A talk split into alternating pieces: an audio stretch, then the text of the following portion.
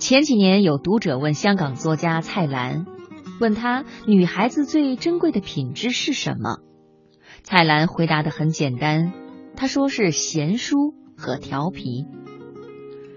蔡先生对于女人的见解发表了很多，多到已经被人整理出了两本不大不小的册子。我理解他这句话的意思是：可爱的女人不仅要待人柔和。而且要有幽默感，有生活趣味，大概是和这样的女人在一起舒服不累。今天的人物故事，我们就说说什么是有趣的人。清代人蒋坦写的《秋灯所忆》里，他的妻子秋芙就是个有趣的人。秋芙酷爱下棋，他棋艺不精，但是又常常拉着蒋坦下棋，直到天亮。有一次，他把下注的钱都输掉了。蒋坦笑他赢不了，秋福不服气，赌上自己佩戴的玉虎。结果眼看这局又要输，他便耍赖，使唤怀里的小狗爬到棋盘上搅局。蒋坦拿他没办法，而这也成为蒋坦后来暮年的亮色回忆之一。有趣的人一般都是心思单纯的人。心底有愉悦，对于得失没那么计较。有时候耍点小赖皮，其实很自律。有趣的女人不是只会笑不会哭，她们哭点很低，笑点也很低，因此很好哄，也很喜欢哄别人。林语堂曾说，《浮生六记》里沈复的妻子芸娘是中国文学史上最可爱的女人。他的不俗之处在于，即便夫家没有给她提供足够好的物质生活，她也能够把琐碎的生活过得快乐无比，一饭一书都能自得其乐。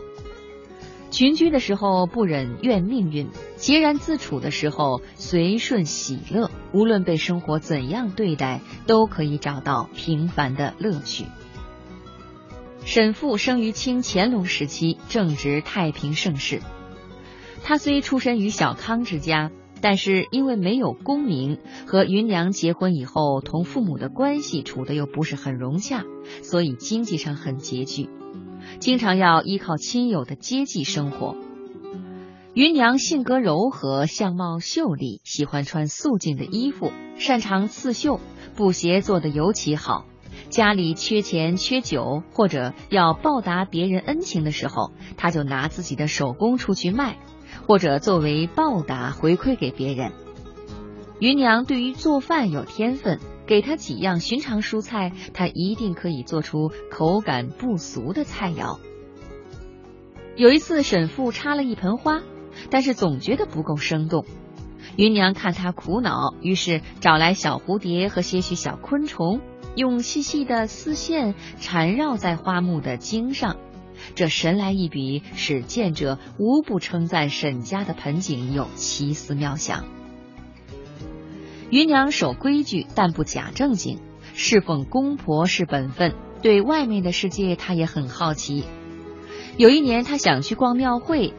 可是碍于是女子，于是和夫君商量，瞒着婆婆在家里偷偷把眉毛画粗，戴上帽子，微微露出鬓角，穿上夫君的衣服，扎紧腰带，脚踩实心的男士蝴蝶履，拉起沈父一起去逛庙会。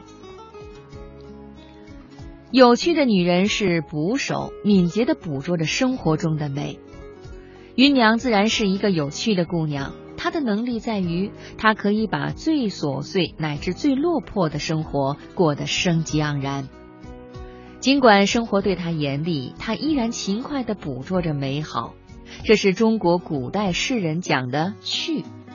这个趣是宠辱不惊，是不以物喜，不以己悲，是虽在陋巷，人不堪其忧，亦不改其乐。心中有诗意，因此常微笑；心怀有智慧，因此常感恩；胸中有大欢喜，故而从不怨天尤人。和这样的人在一起，不会害怕。每天醒来，日子都像是新的，因为他们对生活的热爱充实了生命，就像是红酒注入了高脚杯。像三毛一样住在撒哈拉，也可以把生活过得很好玩。于是，我想与这样的人为伴，就算是身处黄沙漫天的沙漠，也不会觉得闷。找个有趣的人，白头偕老，把日子经营的红红火火，粗茶淡饭不要紧，朋友散场没关系，兵荒马乱也无所谓。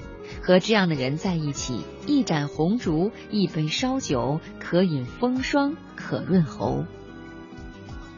这个世界上的一切都会改变，容貌、身材、金钱、权势，唯有对生活不计回报的热爱。